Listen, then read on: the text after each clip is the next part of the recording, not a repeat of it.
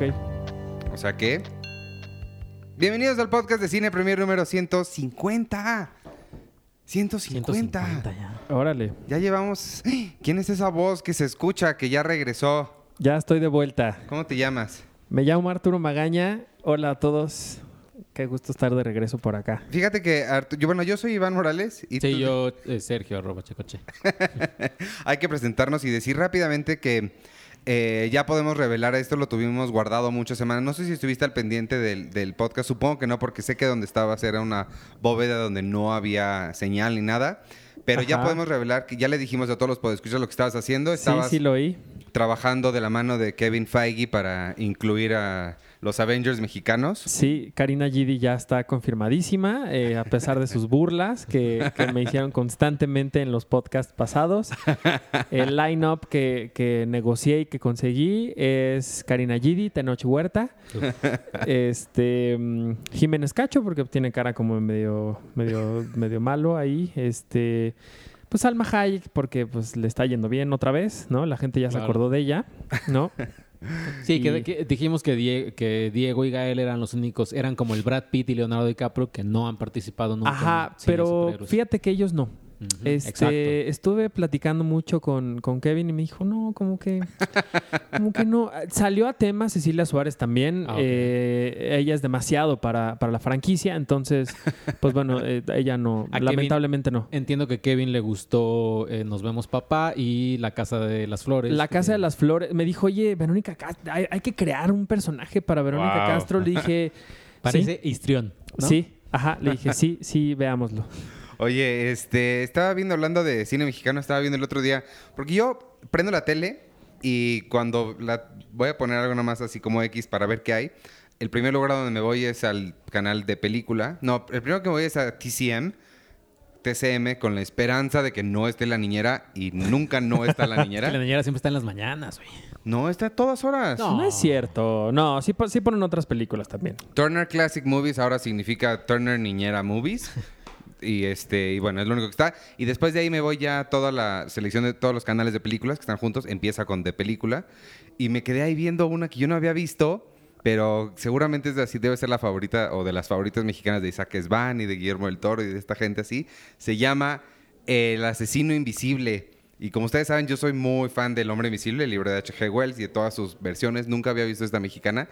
Y está bien padre. Sí, está padre. Está bien pedido. Es del 61, tiene pues los efectos que, que uno esperaría de, de ese- de esa época. El CGI de esa época, El ¿no? CGI de esa época, que es este Ca- eh, Carlos Gutiérrez eh, y Manol. Así se llama el CGI de aquella época. Era un señor que movía Claro. los cajones para Sí. que no lo vieran. Te tardaste en agarrarlo. Sí, sí, sí, yo dije, Oye, pero, o sea, sí se ven chafonas. Si, si ustedes llegan a ver. No, No, se sé. ven inocentes como de la época. o sea, Ajá, no- sí, pero por ejemplo, si ves El Santo o cualquiera de estas películas como futuristas de la época, se ven chafas, sí, sí se ven chafas, pero eh, hay que reconocer que pues, estás hablando de hace 50 No, años. se y ven, la- se ven igual que las películas de Hollywood que hacían lo mismo. O sí, sea, no, el ingenio, el ingenio Sí. de la gente que, Sí. que- que el, no murci- sabía. el murcielaguito, ¿no? Sí, Que- sí, o sea, que tenían literal nada más que recursos de como, o sea, más bien su cabeza era su único recurso para hacer este tipo de cosas. Donde sí se nota mucho la falta de recursos o la flojera que les dio de manejar más de 15 minutos es que la película está claramente hecha en Estudio Churubusco y se ve, ves que Estudio Churubusco tiene las paredes son muy muy esos ladrillos son como Claro, muy, muy- icónicos, ¿no? Los reconoces luego luego. Entonces todas las paredes son claramente Estudio Churubusco y todas las calles por donde están persiguiendo al hombre invisible son ahí toda la ¿qué se llama esa colonia campestre Eh, Churubusco? Campestre Churubusco. Son- y dicen los nombres de las calles y todo. Y te vas a Google Maps y se ven así todas las calles por donde están corriendo. Está, Sí. Eh, yo, donde, donde yo, este, cerca de donde yo vivo está el edificio que se llama Edificio de Películas Nacionales, que es donde antes estaba la Academia Mexicana de Artes y Ciencias Cinematográficas. En ese edificio grabaron igual infinidad de películas siempre. Este, porque justo era, era muy cómodo pues, llegar ahí porque estaban a cinco minutos de los Churubusco y de repente así eh, mis abuelos me cuentan que en la calle veías a la India María o a Cantinflas o gente que estaba ahí en el edificio y que salían a saludar a la gente y estaban estaban por ahí. Bueno, la, la, sí, la, India María no sé qué tanto me emocionaría, pero Cantinflas sí me emocionaría verlo mucho. Ahorita creo que me espantaría porque... pero sí me hubiera gustado verlo. Oye, ¿qué vieron esta semana? Esta semana se estrena una grande, una que, que está muy musical. Este... Sé que no, ya la... mamameados, ya, ya, ya. ya, ¿verdad? Pero no sé si tengan, antes de pasar al plato fuerte de la semana, no sé si tengan alguna otra que hayan visto. Estoy, por supuesto, hablando del Cascanueces y los Nueve Reinos. Es la musical Uy, grande. qué emoción. Con Eugene, Eugene Derbez. Eugene ya se va a llamar así, ¿va? Eugene. En, salió con, creo que en Jimmy Kimmel co- o con Conan, uno de esos que le dijeron, es que no podemos pronunciar tu nombre. Y, y Eugenio decía, yo sé que es muy difícil, entonces se las hago fácil, nada más digan, you, Genie, the best. En lugar de Eugenio Derbez, dice, you, Genie, the best. Y así me dicen, me cae muy bien Eugenio Derbez. A mí también, pero tengo un problema, creo, y se vio claramente en los premios de, de la academia.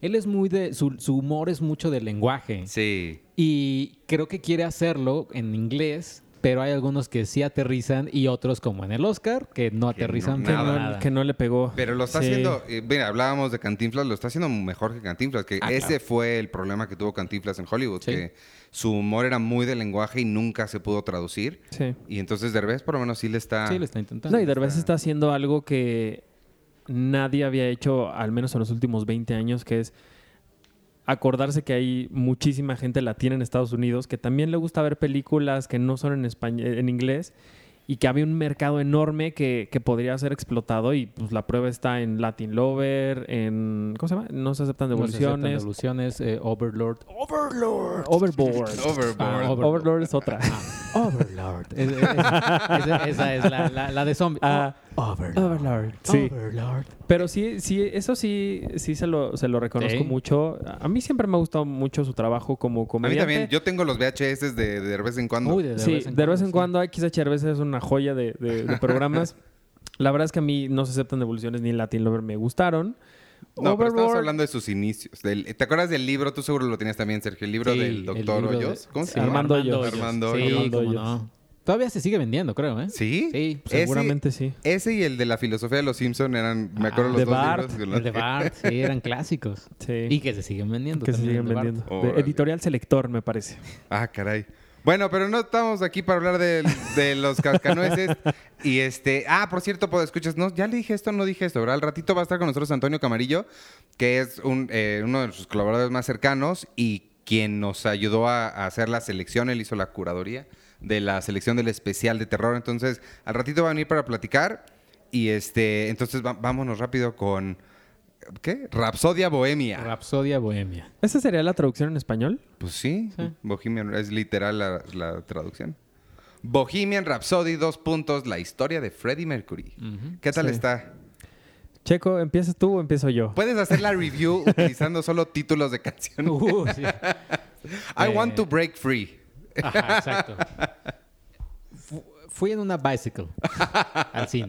No, eh, pues sí, rápidamente primero empiezo yo y después le, le- le doy el micrófono a Arturo, pero... eh, Él tiene el propio, no te preocupes. tiene el propio, ¿no? Eh, pero sí, la verdad es que la- a la película le tiraron eh, mucho al inicio y entendemos por qué después de que la vimos. Entendemos que sí tiene algunas cositas que son paint by the numbers, o sea, de, ah, mira, aquí se cae el protagonista porque es, es adicto a las drogas y aquí se, re- se levanta, este es el villano. Pero lo cierto es que la película es un, como una celebración a la música de, de Queen. O sea, la música de Queen y a la música en general, a la creación de la música. Porque vemos cómo, cómo están este, ideando eh, las canciones, cómo usan como este- esta- estas bocinas que se ven en el trailer, ¿no? Cómo, Sí. cómo, este, cuelgan las bocinas de un lado a otro y las Sí. canciones se van así en, en, en estéreo, por así decirlo.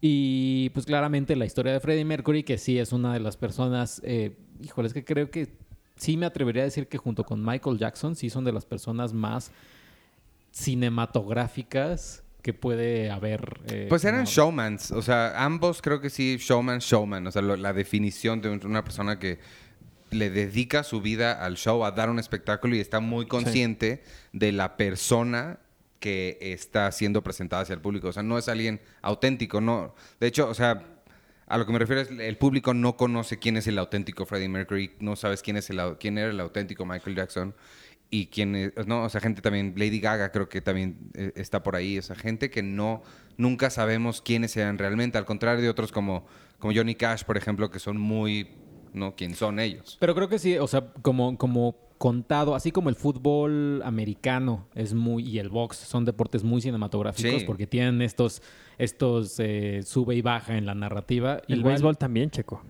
Uy, sí. Eh, creo que creo que sí, eh, la vida de Freddie Mercury sí es de, mira, él, él llegó desde abajo, tuvo éxito, drogas, se separó, bueno, no se separó, pero sí tuvo broncas con su grupo, se, se enfermó, murió muy joven, etcétera. O sea, creo que igual y me imagino Kurt Cobain si es como de, mira, hizo esto y luego se suicidó.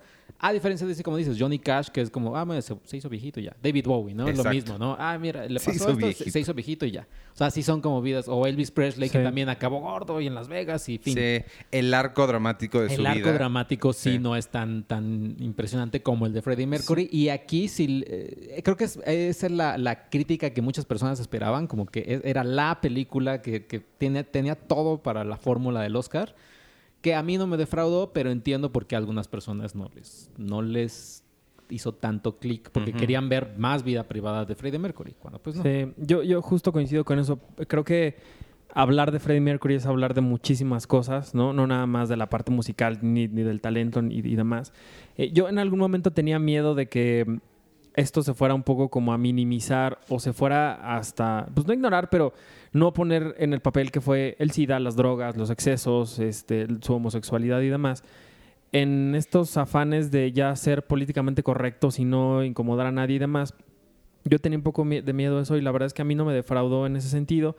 Eh, sí creo que también a la gente que no le ha gustado es porque a lo mejor esta gente estuvo muy cercana a este mundo de liberación en todos los sentidos y quería ver un poco más de eso, es decir, quería ver una cosa mucho más real, desencarnada, este, eh, querían ver a Freddie Mercury metiéndose una línea y cogiendo al de algún güey que estaba ahí que le gustó y a lo mejor hasta querían incluso verlo ya en sus épocas a punto de, de- Ajá, de morir. En la cama. y- Ajá, Sí. eh, y, y creo que sí, hablar de Freddie Mercury también es hablar de, de una persona que en la realidad, en, en la vida real, siempre fue muy privado con este tipo de situaciones. Yo le, le preguntaba a Checo que si había imágenes de, de él ya, pues, previo a, a- a morir y me parece que no hay Solo hay una foto, es como la última foto, es él afuera de su casa, como en el jardín, y alguien le tomó una foto y ya. O sea, pues, Ajá, pero Sí, en yo realidad... creo que lo que quiere mucha gente es ver el, el justo levantar un poquito la cortina, ver atrás de, de-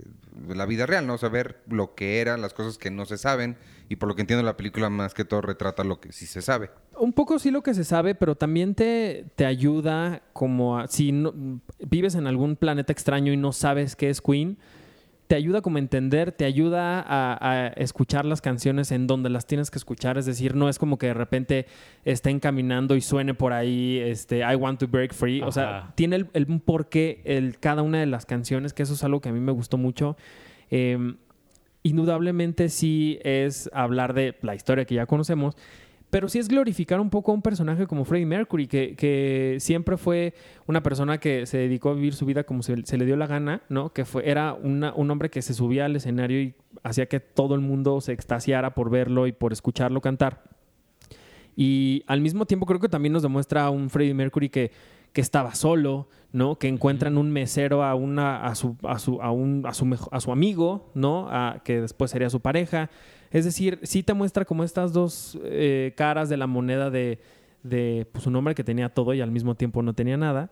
Al mismo tiempo de que también me parece que es una versión muy respetuosa de un hombre homosexual que tuvo sida, que tuvo muchos problemas con su familia, eh, que al principio se burlaban de él por sus dientes, ¿no? Es demás, todas estas cosas que a lo mejor pudieron haber sido mal retratadas en el cine, a mí me pareció que lo hicieron de una forma sumamente respetuosa y eh, sí creo que esta es una película totalmente para los fans, porque regresando al tema de la música, al final hay un gran regalo para la gente, que creo que no es spoiler decirlo, si no lo quitamos.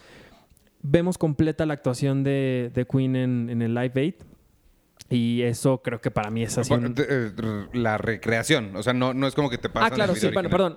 Vemos recreada por completo la, la- la actuación. Que, que la vi llegando a, a mi casa, la vi en YouTube y dura 20, la, la película dura 10, 12 minutos. Así quitaron como un par de canciones que tampoco es como de, ay, no, o sea, que tal cual quedó, te quedó muy bien. Es, creo yo, como a- guardando o no guardando como proporciones, es como Whiplash, sus últimos 10 minutos, así con Bohemian Rhapsody, pero en, una, en un plan festivo, en un plan, estás en un concierto, Ajá, vívelo. celebras a, a Freddie Mercury y a, esta voz. Y también eso, verla en una sala que tenga el sonido como la que ustedes vieron, ¿no? Porque Sí, sonaba... La vimos en IMAX eh, y sí es totalmente más allá de la pantalla, porque en realidad yo no vi escenas que hayan Sí, que abarcado toda la, la pantalla IMAX, pero sí, indudablemente verla en una sala con este tipo de bocinas que, no sé si se acuerdan, el, el comercial antes de que empiece IMAX dice, usted podrá escuchar desde un alfiler Ah, sí. hasta el Sonido avión, no avión. sé qué.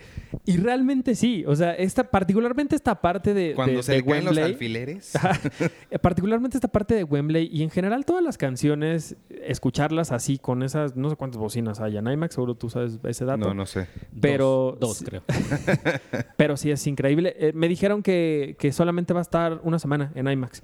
Uy. Entonces, si pueden ir a verla en la primera semana en IMAX, no se van a arrepentir, amigos. Escuché, yo leí que... No, no leí. Estoy, eh, escuché otro podcast que se llama mm, eh, Stuff You Should Know y hablaron sobre el Concorde, sobre el avión Concorde. Eh, ay, ya no me acuerdo quién fue. Phil Collins.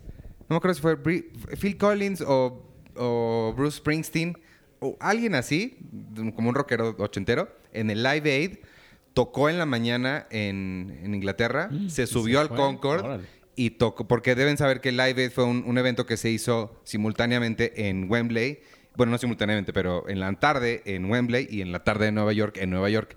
Entonces, este, no me acuerdo si es Phil Collins o, o Bruce Springsteen, agarró en el Concorde, se fue y tocó en los dos conciertos el mismo día. Wow, qué Ajá, chido. Está bien padre. Pero el Concorde volaba creo que tres horas hacia de Londres. O sea, sí era una cosa Sí. estúpida, ¿Por qué bien ya padre. no lo, por qué ya no existe? Ah, pues puedes escuchar el podcast de Stuff You Should Know. De- básicamente es porque dos razones. Uno, era muy caro, hacía muy, tres razones. Era muy caro, hacía mucho ruido y no era tan, pues, al final de cuentas no era eficiente eh, en cuanto a dinero. O sea, el costo de, tenerlo, operarlo y todo, no era, no valía lo que, ya no pudo soportar sus, pe- sus precios. Ok. Había... Y hace mucho ruido, entonces no puede volar más que transatlánticos. Ah. Ajá, El Sonic Boom, o sea, cuando cada vez que se rompe la barrera del sonido, suena. Sonic Boom hacía, era un personaje en Street Fighter. Bueno, un personaje de Street Fighter le hacía así. ¿Ah. Sonic Boom. ¿Ah, sí? No ¿Ah, me sí? acuerdo, creo que era, creo que era, no me acuerdo quién era. Era el, el gringo, ¿cómo se llamaba? El, que- el militar en Street Fighter. Ay, no. Híjole, no me acuerdo. Pero, pero, pero sí, las voces de, de Street Fighter son una joya, Sí, ¿eh? sí. Así. Boom. Sí, y Chun-Li.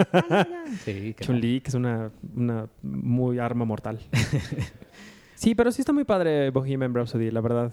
¿Sabes qué? También me di cuenta que igual algunas personas pensaban o creían, o creíamos, no sé, que íbamos a ver como esta amistad entre, entre Freddie Mercury, o bueno, estamos hablando de una década o de un tiempo en que la música estaba entregando así agrupaciones y cantantes, o sea, Elton John, David Bowie, Michael Jackson, eh, Pink Floyd, que algunos de ellos se mencionan, pero nadie los ve. Eso O sea, te iba a preguntar. ¿Hay cameos como de David Bowie y así? no, y me imagino porque No. en ese sentido iban a decir como, eh, pues quiero mis regalos, o pídanme permiso, no sé. Ajá. O sea, en el caso de David Bowie, pues no. O sea, y que Freddie Mercury era amigo de David Bowie, era amigo de Michael Jackson. Sí. Y no, o sea, menciona nada más a Pink Floyd, un poco en, en- o sea, menciona el disco de Dark Side of the Moon. Y a Michael Jackson. Y a Michael Jackson. Y ya, y sale Bob Geldof, como, que es el, el- el encargado de realizar Live Aid. Ajá. Y quien sepa, Bob Geldof es el protagonista de The Wall, de, de- de la película de Pink Floyd. Él es el protagonista de la película. Oh. Sí. Otra cosa que también a lo mejor a mucha gente no, quizás es lo que no les está gustando tanto en estas críticas que la destrozan como si fuera la peor película de la historia. IndieWire dijo que era una, a ver, una vergüenza. Sí, sí, y creo que no, l- y quizá a lo mejor estén pensando esto porque sí es mucho la receta, como decía Checo hace ratito, de una biopic. O sea, ya viene un personaje, de repente dice, oh, eh, pero ¿qué tal que si empezamos a tocar el piano así y empieza a sonar Bohemian Rhapsody, ¿no? Y dices, ok, a lo mejor sí es como la salida fácil de, de- de empezar a, a contarte cómo van creando algunas de sus obras maestras, pero lo que yo les decía ayer es, pues a lo mejor no hicieron Bohemian Rhapsody en, en dos días, pero tampoco te van a pasar en la película sus tres meses y medio en el que el hombre tocaba el piano y decía, no, por aquí no. O, mejor la letra la cambiamos. O a ver, el Galileo otra vez. Y entonces, o sea, Pero sí es te que lo- se me hace muy raro porque esas fórmulas existen y hay muchas. Justo acabo de ver El sueño de Walt, de, que es la, la- la pelea Tom, entre. Tom Hanks. Ajá, sí. Ajá. Bill Travers y Walt Disney sobre la creación de Mary Poppins. Y es lo mismo, o sea, tienen como, ves cuando están escribiendo las canciones de Mary Poppins y es igual, como, como si fuera magia, como ta, ta, ta, tan. Cuando ves Walk the Line, a mí me fascina Walk the Line y es lo mismo. También Johnny Cash de repente va pasando junto a un chavito que está boleando zapatos y se le ocurre Shoeshine. O, O, sea, o la de Facebook, ¿no? De- que, que es con, donde llega este personaje que es interpretado por y que también sale en, en Bohemian Rhapsody, Joseph, Joseph Mazzello, que es Ah. el niño de Jurassic Park, Ajá. que llega Oh. con que llega con Mark Zuckerberg y le dice, oye, ¿sabes si esta chava está, tiene novio? Y, y él no, o sea, no, no hay una, no, las personas no van caminando con un letrero de estoy soltero. Y entonces ahí, ¡pum! ¡Ay! Se le ocurre el estatus de Facebook. Sí, se me hace raro que esa sea la razón de que no les esté gustando la película, porque muchas películas tienen ese tipo de caminos fáciles, de... de- O sea, son Ahora, cinematográficos. Exacto, y ahora estamos hablando de Queen y de Freddie Mercury, que a lo mejor sí eran demasiado genios, ¿no? Y sí se les ocurrió así. Sí, y te digo, el, el- el- el- el- también la forma de, de cómo eh, el- escuchar las canciones, o sea, de repente que en, en el concierto de Río, que es donde él empieza a cantar Love of My Life enfrente de toda esta gente. Y es en ese momento cuando él se sincera con su, con su novia, con su pareja. O sea, vaya, sí, sí es una gran forma de, de meter una canción que tenga que ver con la escena que estás viendo. No es nada más como que van Sí. caminando y suena por ahí otra más. Eh, eso sí también me, me gusta mucho. Es, es un gran... Sí, es una gran forma resumida y demasiado musical de una, de una historia muy compleja, que es la historia de Queen, que además hay que decirlo también, a mí Rami Malek me pareció Ah, ¿qué fantástico. tal él? Sí, es cierto. Me pareció muy, muy, muy bueno. Al principio sí se le ve un poco como rara la boca. Sí, o como no te acostumbras porque lo ves de cabello largo, los dientesotes y demás, Ajá. es como medio chiste. Pero ya después, o sea, creo que ya conforme va evolucionando la, la película y van llegando a otros terrenos de la historia, sí lo hace demasiado bien. Particularmente yo creo que al- ya al final, eh, antes de Wembley y la- lo que todo lo que le sucede a él previo a llegar a Wembley, a mí me parece una gran secuencia, una gran forma de cerrar una historia. Y obviamente el resto de la banda sí está, o sea, súper súper bien casteada. Son o sea, lo- igualitos. Los ves y son igualitos. O sea, Órale. Brian May parece que lo rejuvenecieron y está ahí. Es- Ah, Ya pronto vamos a ver películas donde sí hagan eso. Pues sí. Sí, pero aquí sí justo el cast y de todos, ¿eh? Creo Y que no hay nadie que me haya saltado como de... Ay, este- Mike, Mike, Mike Myers dices que sale. Mike Myers sale como este productor que les, que les batea Bohemian Rhapsody. Sí. Y, y se me hace muy, o sea, es como muy cíclico, ¿no? Porque Mike Myers tiene esta secuencia en Wayne's World, Ah, donde, claro. donde cantan Bohemian Claro, Rhapsody, claro, que es claro. Y al final este, regresa, ¿no? sí. A, este, a este mundo. Órale, pues qué bueno Sí. que les gustó. A mí ya me dieron muchas ganas de verla. Me daba mucho miedo porque cuando apenas empezaron a salir las críticas en internet y eso sí la destrozaban. Pero ya escuchándolos a ustedes me da un poquito más de, más de confianza. Entonces, Pues sí, es que digo, en realidad como pensar en, en qué es lo que a la gente le ha parecido tan terrible, pues no. lo que espero es poderla ver en IMAX porque sí, como que tengo ganas de escucharla bien. Sí, siéntense en el asiento de en medio, en la fila de en medio. Y si hay alguien ahí, se sientan encima Lo- de esa ajá. persona. Oye- y ya tienen una 4DX. Ándale, se mueven ahí. Oye, nada más quiero hacer un paréntesis, rápido porque les quería hablar rápido. Bueno, tú sabes un poquito también, Arturo, porque acabas de escribir un, un textito sobre eso. Nada más mencionar que el que es el primero y dos, 1 y 2 de diciembre va a estar en Toluca el Card Capital Fest, Sí. Donde, bueno, eh, a- había, tienen un invitado súper especial que ese todavía no se puede revelar. Ok. Pero, pero va a venir Jim Lee. Es- están haciendo como un- una convención para fans, tanto de cómics como de todo, de videojuegos, De, de anime, que va a estar bien, pero y vamos a estar por allá, ¿no? Va a estar muy padre, sí. Sí, va a haber muchas, muchas actividades, concursos, este, Ajá. van a poder comprar muchísimas cosas. Eh, entiendo que lo más padre de que le gusta a la gente en, en este tipo de eventos es que ahí encuentran cosas que difícilmente pueden encontrar en otros lugares. Entonces, a- aparte de encontrar estas cosas interesantes y hacerlo con gente, al, al lado de gente que le gusta lo mismo que a ti, creo que pues, es una, una experiencia muy interesante. Y como va a ser en Toluca, ya vamos a tener que ir para allá, para el aeropuerto, entonces váyanse acostumbrando para, para que no se les haga tan lejos. Que no está tan, tan loco. Yo conozco gente que trabaja en Toluca, pero viven en Santa Fe. Entonces... Sí, pues de ahí es como media hora. Sí, no, no les cuesta tanto trabajo. Bueno, algo más de Bohemian Rhapsody o ya nos, nos vamos a, la, a lo que sigue. Bueno, lo que, algo más de Bohemian No, no, Rhapsody. no, no, vayan se, a ver. se estrena, Vayan a verla. Se estrena además, como ya dije, los cascanueces y los... eh, los cascanueces, ¿eh? El cascanueces y los cuatro reinos. Misión submarino. No sé qué es eso. Sonidos del corazón. Que Ah, la vas a hacer tú. Ajá. ¿Cuáles sonidos del Ah, la de... Heart La de Nick. Offerman. La, sí, se estrena en Ay. Cinemex y sí, vayan a ver también. Es como muy musical, o sea, es, es un fin de semana musical Sí. y está muy, o sea, está linda la película. Es una relación de padre e hija. La hija se va a la universidad. Tienen, van a hacer, se les ocurre hacer una banda. El nombre de la banda es We Are No Band.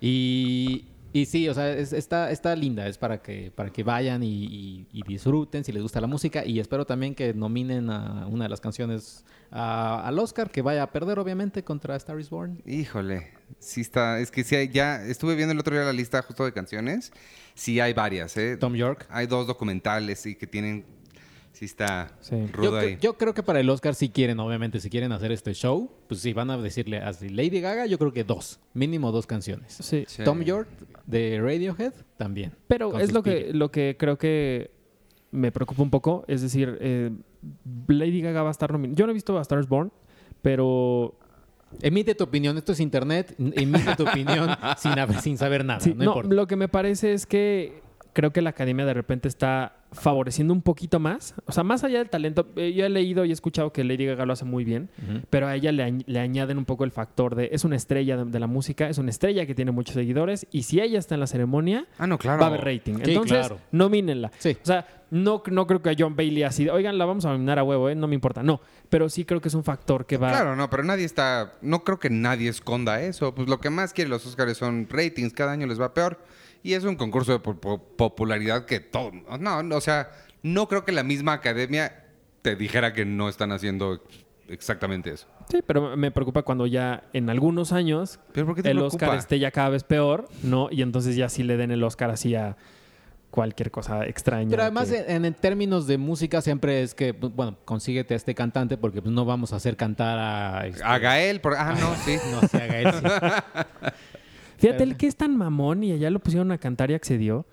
Pero es que no es sangrón siempre. Es sangrón contigo. No, no es sangrón siempre. Hay, Sangrón en México. hay es que sí es como que... Como otras personas que vienen a México. Sí, es, no sé. Bueno, este... Ya, pues son todos los estrenos. Vamos a escuchar la, la plática con Antonio Camarillo y regresamos para los, ¿qué? los comentarios y ya Sí. nos vamos. Uy.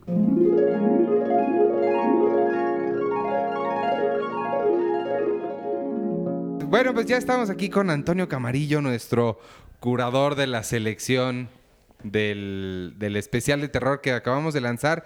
Yo espero, escuchas que ya todos ustedes tengan una copia en sus manos y si no, salgan corriendo a verla porque está bien padre, ¿verdad, Antonio? ¿Cómo estás? Yo tengo dos. estoy, estoy muy bien y muy contento de estar invitado ahorita en el, en el, en el podcast de Cine Premier. Parece mentira, soy colaborador, escribo en la revista desde el año 2002. ¡Wow! Yo desde Y- 2004. Mira, te gano. y este y bueno, pues es la primera vez, yo sé que es algo más reciente el podcast, ¿no? Pero es, es la primera vez, entonces para mí es, es de mucho orgullo y es y me hace muy feliz el, el que me hayan invitado y estar aquí platicando de algo que también me hace muy feliz y me da mucho orgullo, que es haber colaborado, curado este, este especial, ¿no? Pues sí, los, los, los podescuchas y los lectores sabrán que Antonio, y si no saben, se los digo, Antonio es nuestro experto en terror. Siempre que tenemos algún tema de terror, siempre es como la primera persona que nos viene a la mente. No siempre puedes, porque también tienes otras ocupaciones. Claro. Entre ellas, ahorita quiero que nos platiques un poquito tu, tu trayectoria y, y tu trabajo con Mórbido, que también creo que es bastante importante. Este, y, y pues nada, este, pues nada, cuéntanos de eso. De la trayectoria, fíjate que mm, eh, en años recientes que he estado también dando clases de cine en una escuela que se llama SAE Institute, eh, he llegado a la conclusión de que la manera más rápida de presentarme y de platicarles a mis alumnos a qué me dedico, pues es decirles que me dedico al cine, ¿no?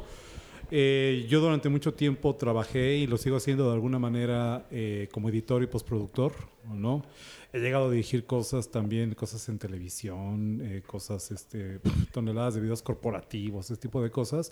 Eh, tú sabes que tengo un documental aún sin terminar, Calavera del Montón tras los huesos de José Guadalupe Posada, como director. Y esa siempre, me gusta decir que esa siempre ha sido la mitad de mi labor, ¿no? Porque también al mismo tiempo siempre hago la broma, no, no es como que tenga una, una trayectoria detrás de cámaras y frente a las cámaras, porque yo no me paro frente a una cámara ni en broma. Unos alumnos me invitaron la semana pasada a salir en un corto y les dije no. O sea, Bueno, pero de eh, veras, no es no, así. ¿no? Di- No es no, pero, pero hay gente a quien no le dices que no, porque yo tengo un par de videos contigo en... ¿En dónde fue? ¿En Los Ángeles? No, no fue en Los Ángeles. no, fue en Charlottesville. ¿Charlottesville? En las entrevistas con, con, con, eh, el cast y la producción y los actores de Halloween, justamente, Sí. ¿no? En, en febrero pasado. Pero bueno, eso de andarle actuando, la verdad es que no, no Sí, me claro. sale, ¿no?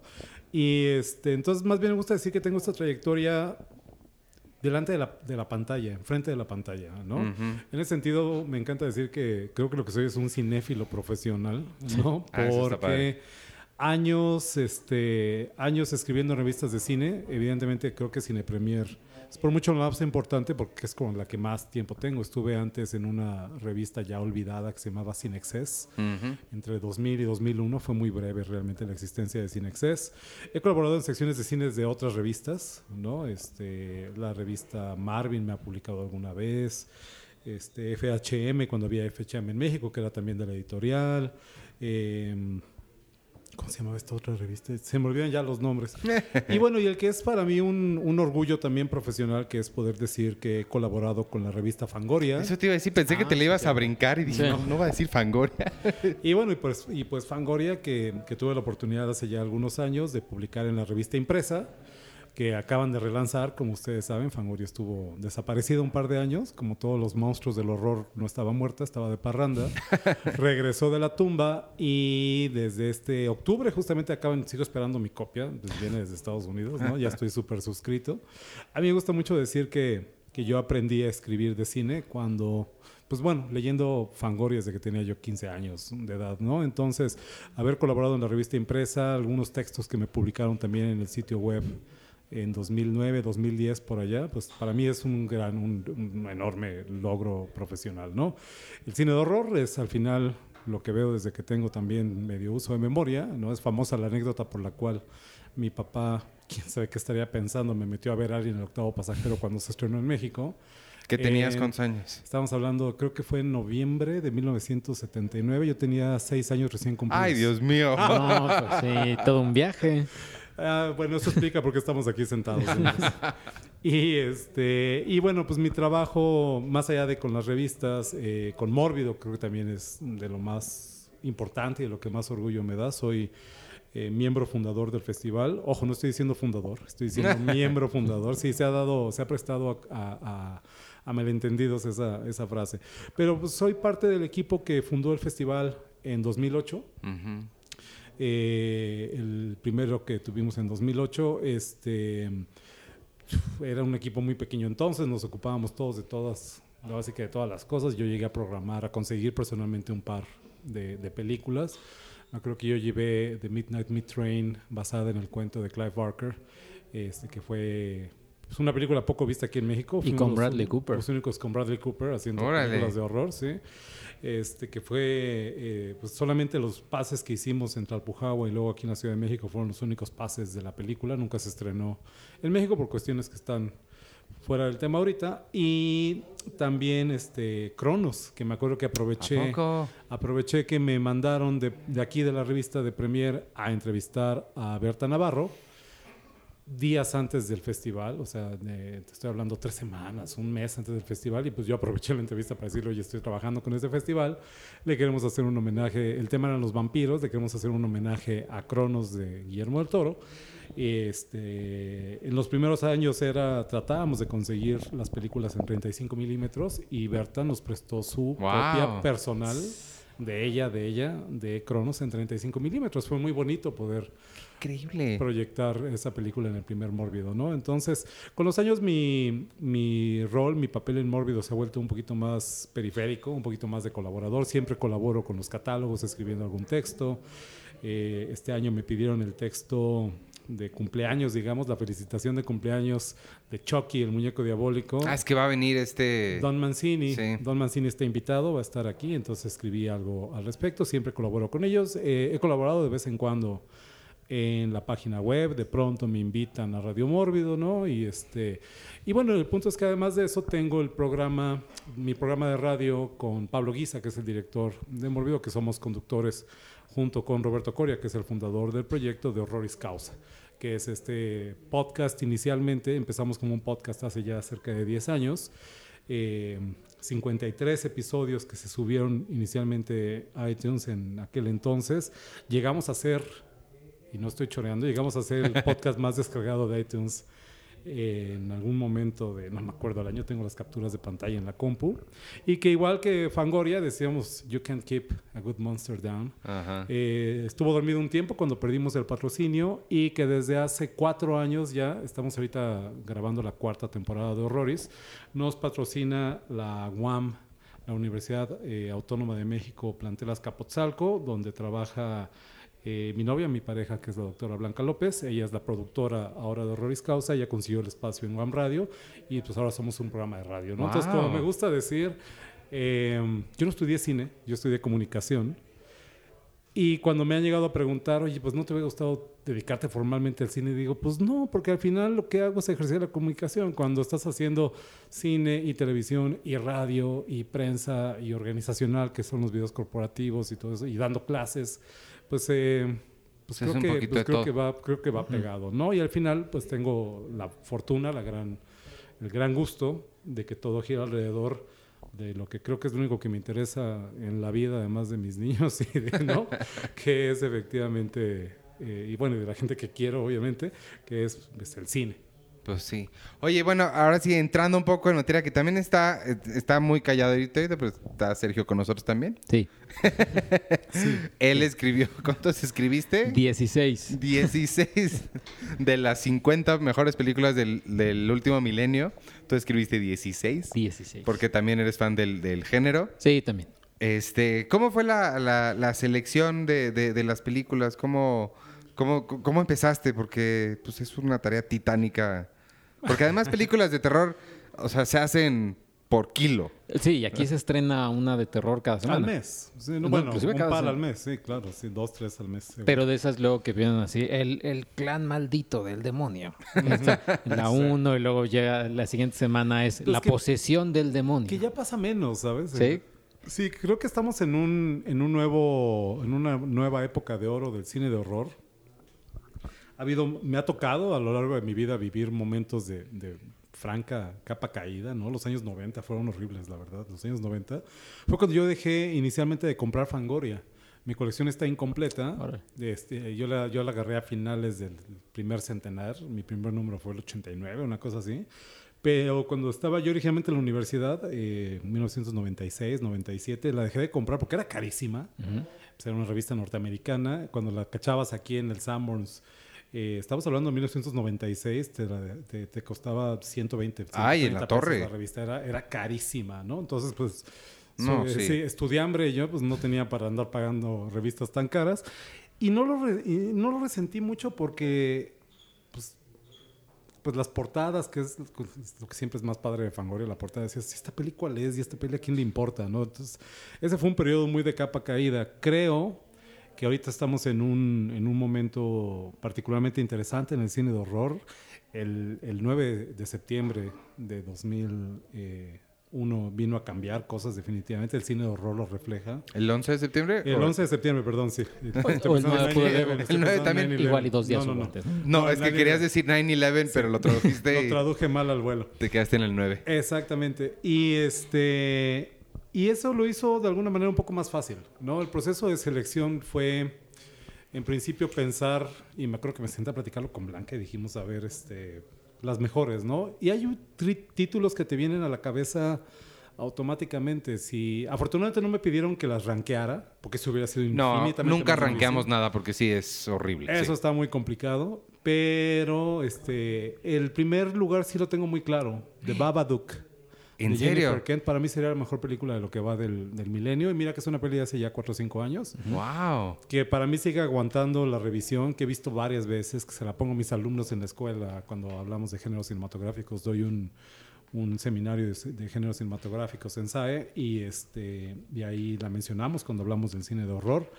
Y que este, creo que es una, una película fantástica, ¿no?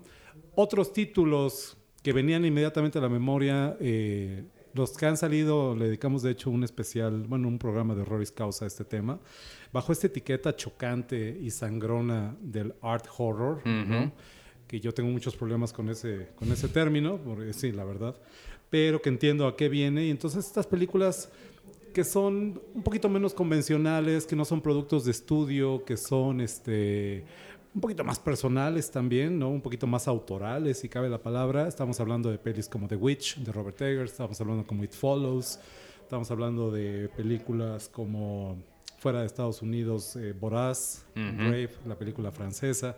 Esas automáticamente venían a la cabeza, ¿no? También venían automáticamente a la cabeza todos los recientes éxitos de un cine que es más industrial y más de estudio. Y entonces las franquicias de Insidious, las fran- la franquicia del Conjuro, eh, una película que de hecho les pedí que me reservaran ese texto, una película que yo adoro y me encanta y me parece la quintesencia del cine de horror, aunque no lo parezca, que es Destino Final, la primera Final Destination, ¿no? Que apenas hablábamos hoy en la mañana en la escuela de, de la película, lo que sucede es que estamos hablando de Halloween, les preguntaba a mis alumnos, a ver chicos, Michael Myers, Jason, los zombies del cine de zombies vienen atrás de ti, te están correteando, tú corres y corres y corres, el personaje corre y corre, la chica siempre, ¿no?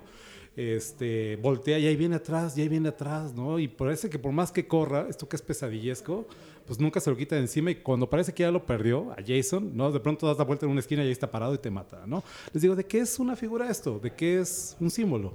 Pues es una figura de la muerte. Ujú. Esa muerte que nos está todos los días persiguiendo, es- pisando los talones, este, que no tiene ninguna prisa, que sabe que nos va a alcanzar, ¿no? Y que nosotros, por más que corramos y por más que nos escondemos y por más que hagamos lo que sea, no, nos, no, no la vamos a librar, ¿no? Y eso es lo que veo en las Destino Final. Entonces, eh, convencionales como son, las cinco son iguales, literalmente iguales. Los personajes son excusas ahí para, son como plot devices para que pasen cosas en la película. Este, creo que son muy estimables en ese sentido, que es tal vez la franquicia que mejor refleja la mecánica esencial del cine de horror, que es confrontarnos con lo irracional y con nuestra propia muerte, ¿no? Entonces esa tenía que estar a fuerzas, siendo, insisto, una película este, industrial, digamos, producto de estudio, que son bien anónimas y bien convencionales de pronto, ¿no? A partir de ese punto se empezaba a poner complicado, ¿no? Eh, tenía un tambache de películas mexicanas que me interesaba eh, abordar. Me reservé también un texto sobre Esquerzo Diabólico, una película de Adrián García Bogliano. Él no es mexicano, él es argentino, vivió en España toda su vida. Tú lo conoces de Mórbido, ¿verdad? Sí, sí, vi 36 pasos. 36 pasos, dime si no es fantástico. No, es increíble. Es un 36 peliculón, pasos. ¿no? Ujú. 36 pasos es un peliculón, Sudor Frío es un peliculón, Esquerzo Diabólico es un peliculón. Eh, Ahí va el diablo, a mí no me fascina, pero me parece una película muy interesante y es mexicana. Esquerzo Diabólico es mexicana, está producida aquí en México. Entonces, quería poner todas las películas de Adrián García Bogliano, por lo menos las que he hecho aquí en México, ¿no? Eh, me parecía que era muy importante y logró colarse al final, eh, porque la, la iban empujando y empujando Kilómetro 31 de Rigo Castañeda. Creo que es una película importante en México que cambió cosas, etcétera. Está también por ahí Somos lo que hay de Jorge Michel Grau, ¿no? Eh, la terminaron corriendo y no me preocupó mucho eh, las dos películas de Isaac Svan, El Incidente y Los Los, Parecidos. parecidos. porque en realidad no son películas de horror. ¿no? Y es una discusión que yo he tenido con Isaac, que lo conozco también por Mórbido, por, Mórbido, por el festival. Pues no son películas de horror. A él le gusta decir que es ciencia ficción. Yo difiero con Iván, eh, con Isaac, perdón, siempre, digo Iván, no sé por qué siempre digo Iván. Con Isaac de, de eso. Son fantasía al final y tienen ciertos sobretonos. Yo además creo que eh, estamos esperando la película genuinamente interesante de Isaac. Creo que esas películas todavía no terminan de dar cuenta del talento que yo creo que él tiene y de lo entusiasta que es el chico, si ustedes lo conozcan, es súper entusiasta. Entonces, estaba considerada, eh, de hecho, parecidos. ¿no? El. Incidente es una película que nunca me ha gustado mucho. Y esto me permite mencionar algo que es importante, que hay un punto donde más allá del consenso y más allá de que mucha gente pueda estar de acuerdo en ciertos títulos, pues hay un punto, como pongo en la introducción de la revista, que también es una cuestión de gusto personal, ¿no? Y entonces ya resueltas estas películas básicas, ya cotejando algunas listas, porque toda revista de cine tiene su lista de lo mejor Claro. del cine del horror, ¿no? Viendo que efectivamente hay un montón de coincidencias, hay un punto donde sí empieza uno a decir, pues es que a mí esta sí me gusta y esta no, ¿no? Eh, pasa también con las películas, traté de no centrarme en el cine anglosajón, nada más. De hecho, está, cuenta tampi- un poquito cómo está dividido, porque está dividido en tres. Y hay una precisamente que no es, es de cine no anglosajón, ¿no? Claro, está como la selección principal Ujú. de los títulos este, que son cine anglosajón, de franquicia, muchas veces más industrial, como decía, etcétera.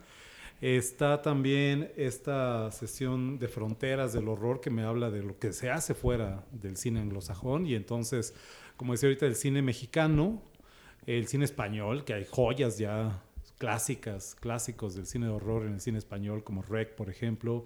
Este, estas películas de paternidad complicada, como puede ser las dos pelis de Del Toro que están en la lista, que son El Espinazo del Diablo y El Laberinto del Fauno. Este, una película como El Orfanato, evidentemente entra perfectamente ahí. Los Otros de Alejandro Amenábar, que pues, es una producción anglosajona, pero pues él es español, ¿no? Esas pelis tenían que estar. Eh, cine japonés ya habría pasado para estas alturas. Alcanza a entrar El Aro porque la produjeron un poquito tarde este, con respecto a la original japonesa, pero o sea, hay uno o dos, está The Grudge también, títulos fundamentales de J-Horror, cine coreano, bueno, hay cine coreano de, de- de Sí, género para entrar para arriba, ¿no? Desde The Host, desde una cosa como The Wailing, que también está ahí, hay grandes películas en ese sentido. Eh, tampoco profundizo demasiado ahí porque eh, yo no soy mi estimado colega Jorge Grajales, él es un experto en esas cinematografías periféricas. Yo la verdad es que regresamos al tema del gusto, fuera de ciertos títulos que me parecen fundamentales y obviamente el cine japonés y chino, este, pues tampoco, ya que me preguntes de cine filipino y esas cosas, ya me empieza a costar mucho trabajo, lo admito, ¿no? Entonces, esas son las fronteras del género, lo que se hace fuera del mundo anglosajón.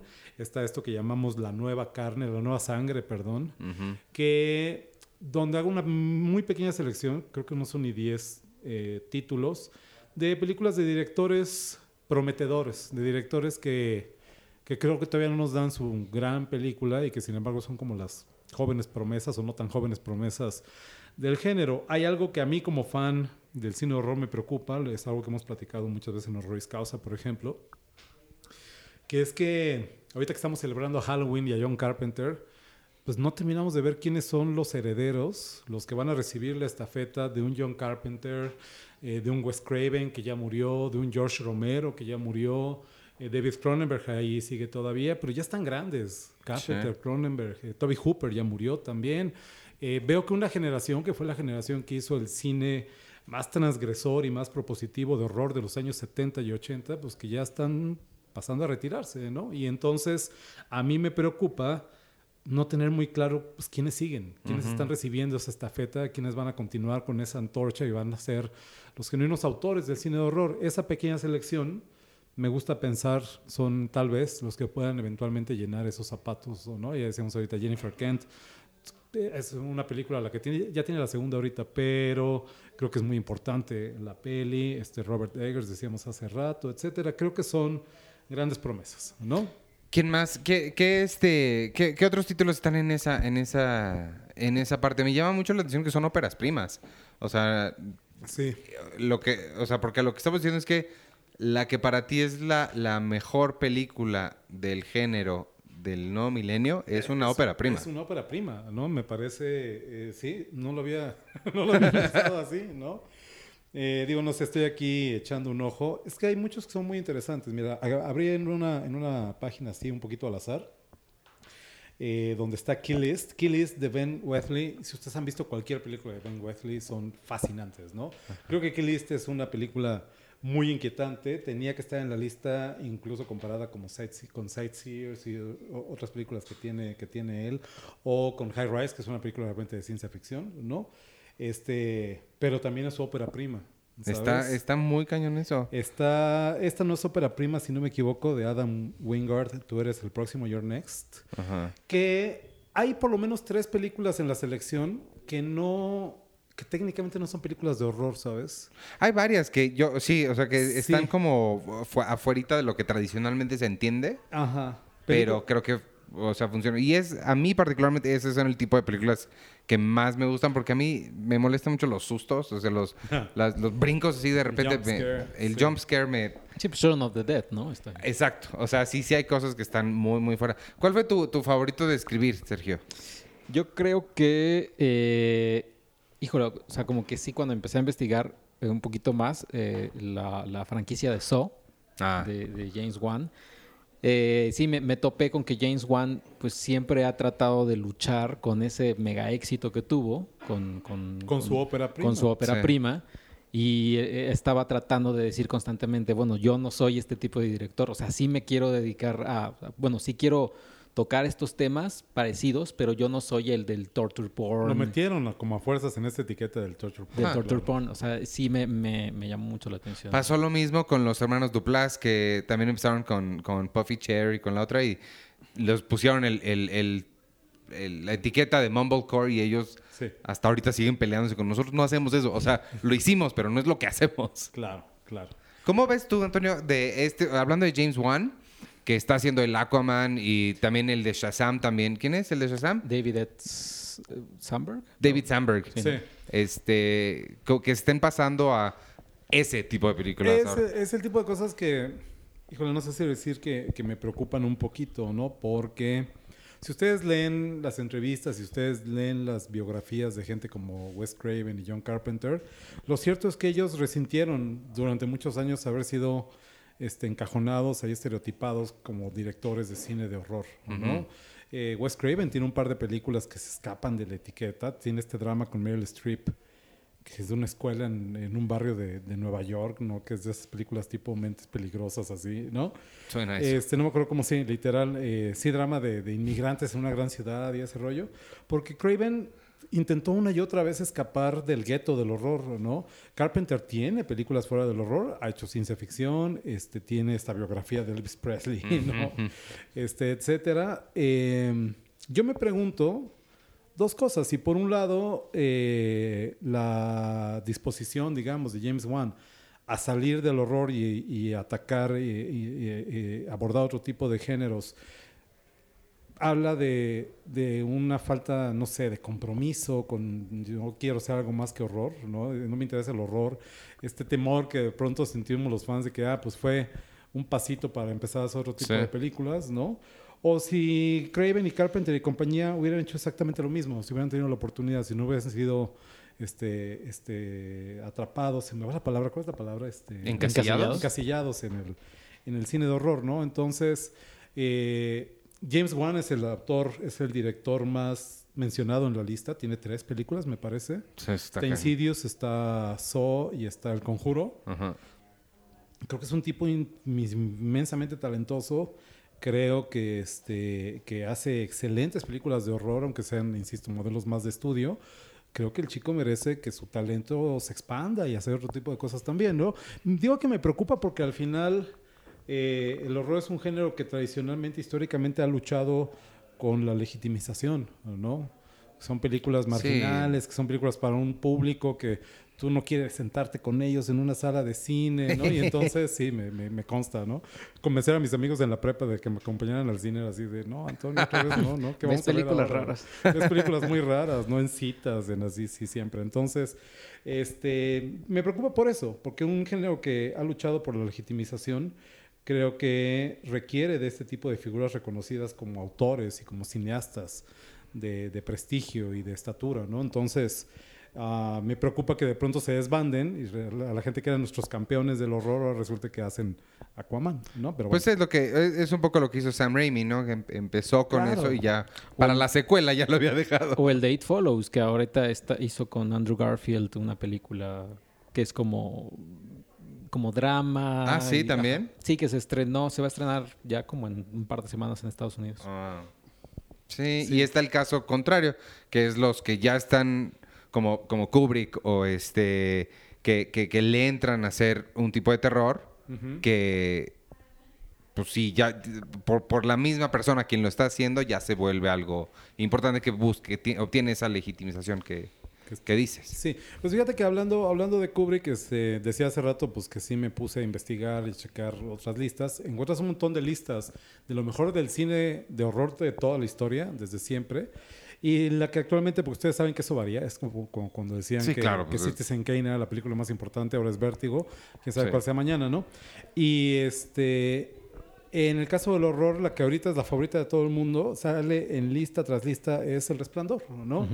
Una película de un director que hizo una película de horror en toda su carrera, en toda Sí. su breve carrera, porque además Kubrick tiene comparativamente pocas películas en su haber, ¿no? Entonces, eh, pues quién sabe. Pues La- esa es la una pregunta- horror puede venir de cualquier lado, ¿no? Es una pregunta interesante porque es la, la teoría de Tarantino, acuérdate que es que él dice que para ser un director de western tienes que haber tenido por lo menos tres westerns. Entonces por eso él quería hacer tres westerns para poderse considerar director de western. Y que lleva dos, ¿no? Nada más. Ajá. este, sí. ¿Cuántas películas de terror tienes que haber hecho para ser un director de terror?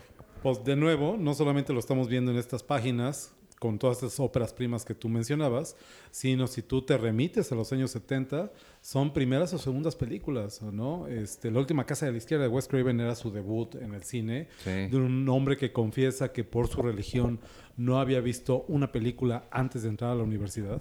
¿no? Wow. Sí. Era de una familia muy religiosa, muy conservadora, que no dejaban ver películas que no fueran de Disney, ¿no? Eso está increíble. Entonces, Last House on the Left de Wes Craven es ópera prima. Eh, la masacre de Texas no, es la segunda película de Toby Hooper, pero La Noche de los Muertos Vivientes es ópera prima. Sí.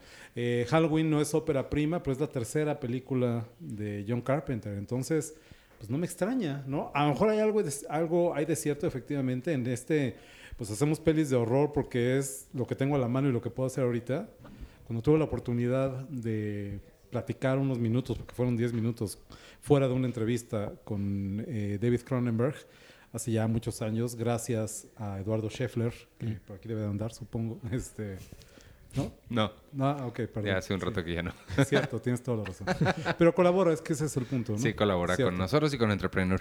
Claro, este, Eduardo, Eduardo, este, sin encargarme un texto de la visita de Cronenberg a México, pues me, me, me, me- este, ¿cómo se llama esto? Que te dan la...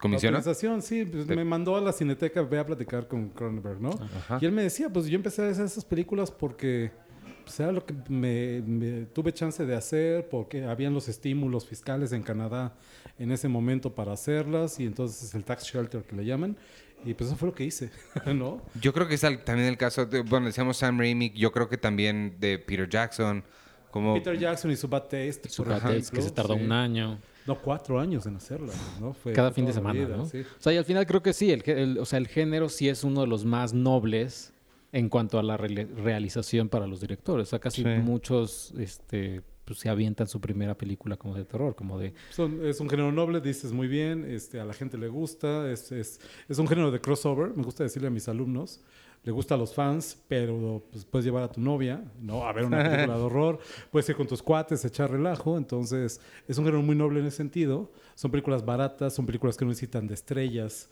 para funcionar porque a la gente no, le inter- no le- no- no le interesa que salga ahí Tom Cruise en una cosa como La momia, el que no es de horror evidentemente, quisiera, pero es un horror de película como Sí. decimos, que es otra cosa, pero pero por lo menos este, pues, eh, todo eso lo hace un, un- un- un proyecto fácil de acometer por un cineasta novel, un cineasta joven, un cineasta que está aprendiendo, que no tiene los recursos, ¿no?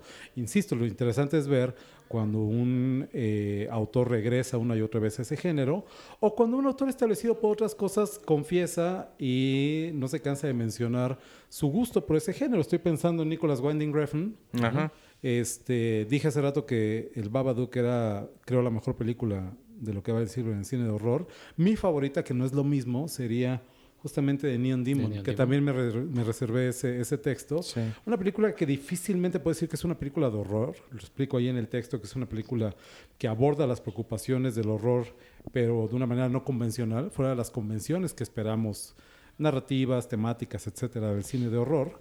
Y que pues no tiene nada que hacer con, con las películas que hace Nicholas Winding Refn en realidad, ¿no? Sí, no. es muy, es muy distinta. Y sin embargo, Refn lo ha dicho una y otra vez que la razón por la que él hace cine es porque de chavito, de adolescente, vio la masacre de Texas de Toby Hooper en Nueva York, en un cine de Nueva York, y eso es el tipo de cine que a él le parece fascinante, ¿no? Entonces, bueno, tiene que ver, yo diría, yo diría que tiene que ver solo en cuanto a que son generadoras de atmósferas, que las atmósferas que genera cada una es muy diferente, pero creo que él es un director que así es como funciona su cine, creo, a partir Sí. de generar ese tipo de, de atmósferas. Es un cine, es un cine muy formalista. Ajá. Es un cine que depende de la música, que depende obviamente de la puesta en escena y la fotografía particularmente, donde de pronto la narrativa se te va a un segundo plano. Eso creo que pasa con Neon Demon. Eso pasa con Only God Forgives, ¿no? Que es una película Sí, que a bueno. mucha gente no le gustó después de- del éxito de Drive. Porque, pues de pronto, como que empieza a, pe- a perder la forma, ¿no? Se siente rara, como que dices, a ver si te interesa contarme algo o nada más te estás engolosinando con la imagen. Para mí, esos cineastas son fascinantes, ¿no? Y se los digo como, como pues, profesor de guionismo que soy en SAE, que este, a mí me fascinan las películas que recuerdan, que nos recuerdan que el cine no solamente cuenta historias, el cine es una experiencia. Y esa experiencia se puede conseguir por medios esencialmente cinematográficos, aunque no me estés contando una historia o aunque no me la estés contando perfectamente bien. ¿no? Pues eso está muy bonito y es una muy buena idea para terminar, porque ya se nos acabó el tiempo. Algo, yo le Pero- quería preguntar, yo le quería preguntar a, a Sergio si se sentó a ver esas 16 películas. Sí, bueno, a, a- a verlas, o sea, de que las vi, todas las vi. Sí. Pero, Bueno, pero, pero a a, revisarlas. a revisitarlas, Ajá, sí. mm, creo que de Wailing, únicamente porque sí, la primera vez que la vi, hace como año y medio más o menos, sí, como que me, me- me costó un poquito entrarle, o sea, me costó un poquito eh, digerirla por completo y ya a la, a la segunda visitada sí, sí es una película que creo que como que, o sea, probablemente eh, para Estados Unidos grita un remake, o sea, así Seguro. como, así como Martin Scorsese hizo Los Infiltrados, que la, la original pues, está, está, está bien, pero no es lo mismo que Scorsese No te es la haga. Martin Scorsese, No es. Martin Scorsese. Y, y The Wailing sí es una película que sí pide, o sea, bueno, podría pedir a gritos un remake y en las manos de un director como, como sólido, como un director. Hasta me imagino un David Fincher te podría hacer una, Órale. una- una pesadilla de, de película con The Ok, Wailing. ok, bien. Sí, es, como, fue como la única que, que- que revisité de, de las 16 que hice. Porque además, pues además obviamente los deadlines pues, pues son poquitos, ¿no? Uno no se puede echar Dímelo, 16 dímelo, películas. dímelo a mí. Yo habré revisitado una docena, tal vez 20 películas como mucho. Este, confieso que habrían una o dos que nunca había visto. Aparece por aquí Splinter, que era una película que había visto pedazos y pedazos en la tele. Dije, no, vamos a conseguirla y la vemos. Y a lo por eso entró, me pareció una cosa muy pura, como una actualización, si tú quieres, de La cosa del otro mundo de John Carpenter. Tiene esa vibra, tiene esa onda, me gustó muchísimo. Esto hay que mencionarlo también, Iván, este, que esta lista probablemente si ahorita me pidieras hacerlo otra vez, cambiaría. Sí, Sería total, diferente, es ¿no? que claro. Cambia todos los días, eso era lo peor de estarlo haciendo, que al día siguiente ya pensaba una cosa diferente, ¿no? Sí, no, y eso pues sucede con cualquier tipo de, o sea, sucede cada vez que hacemos las listas de lo mejor del año, sí es, o sea, cada día te presento cinco opciones diferentes de listas, ¿no? Yo de nuevo creo que, y si quieren con esto me despido, eh, yo de nuevo creo que este, al final la última palabra la tiene el lector. ¿no? Sí. Creo que al final es como yo he tratado de ejercer la crítica todos estos años, desde que colaboro con revistas de cine. Este, para mí la crítica pues, no se trata de decirte que si la película está buena y está, o está No, mala claro, la tienes que ir a absolutamente. ver, es abrir una conversación. Sí. Es dar pie a una discusión, una conversación. A mí me encantaría saber, ¿no? Pensar que los eh, lectores de Cine Premier a partir de esta lista van a decir, no, no estoy de acuerdo, no, y falta esta y me falta aquella. Y te lo van a decir. Es- me- me- por favor, ¿no? Arroba Camaril es mi Twitter, ahí me encuentran. Y este y eso es fantástico, porque es lo que quiero. Es lo que quiero, que haya una discusión y que la gente apasionadamente se involucre con el tipo de cine que le gusta, no nada más el cine de horror. Oye, y rápidamente, antes de... O sea, todavía falta para que acabe el año más o menos, pero tienes, o sea, la, la mejor que has visto de, de- de género este año. Creo, o sea, creo que me puedes contestar cualquiera de las dos que estoy pensando. Uh. no, no sé cuál estás pensando. Sí sé que no entró a la lista por una semana, porque literalmente acaba de mandar el texto cuando la vi, que no la vi en cines, eh, Incident in a Ghostland, Ah, de. Pascal Aguirre. Esa peli estaría perfectamente aquí en lugar de tres que puedo pensar ahorita. wow. Me parece de lo mejor que he visto este año. Esa Hereditary Sí, yo Creo que es tal vez sí lo mejor que he visto este año. Consideren que mañana arranca Mórbido 2018 y espero ver un montón de cosas ahí que Mandy. podrían entrar.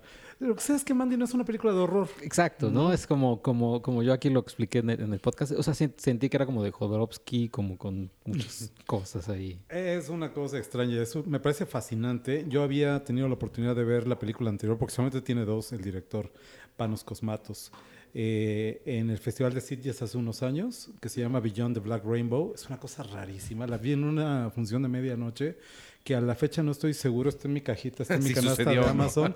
Si la vio, la soñé, efectivamente, porque esa es la onda con las películas de medianoche. La buena película de medianoche te obliga, te hace que al día siguiente te levantes y digas, a ver, eso lo vi anoche o lo estaba soñando, ¿sabes? eso me encanta, eso me fascina del fenómeno de película de medianoche. Es una cosa muy extraña, Beyond the Black, the Black Rainbow, muy personal, evidentemente. Creo que Mandy también es una película muy personal. Es una película que a pesar de que hemos visto por lo menos 50 veces esa misma historia y de esas 50 veces por lo menos cuatro con Nicolas Cage en el protagónico. o sea, ya vimos esa película. Eh, nunca la habíamos visto así. Ujú. Y de nuevo, la puesta en escena, el manejo del color que es delirante, este, y sobre todo la, la pasión y la honestidad que creo que se siente de parte de, de Panos Cosmatos, alguien que también supongo ha chupado cine toda su vida, porque su papá es Josh Cosmatos, que dirigió Cobra con Sylvester Stallone. Oh, wow. Entonces supongo que toda la vida ha estado ahí, pero que nunca lo habíamos visto así. Me muero de ganas de ver Mandy ahora en Mórbido, en pantalla grande. Y este y sin embargo no es una película de horror. Ujú. ¿no? Muy bien. Está bien, pues ya diste tus redes sociales. Nos despedimos, entonces vámonos nosotros, Sergio, de regreso al show. Y gracias, Antonio, por haber venido. Gracias a gracias. ustedes, gracias Iván, gracias Sergio, gracias a todos nuestros lectores. Un Y abrazo. compren todos el especial, que está bien padre. Por favor.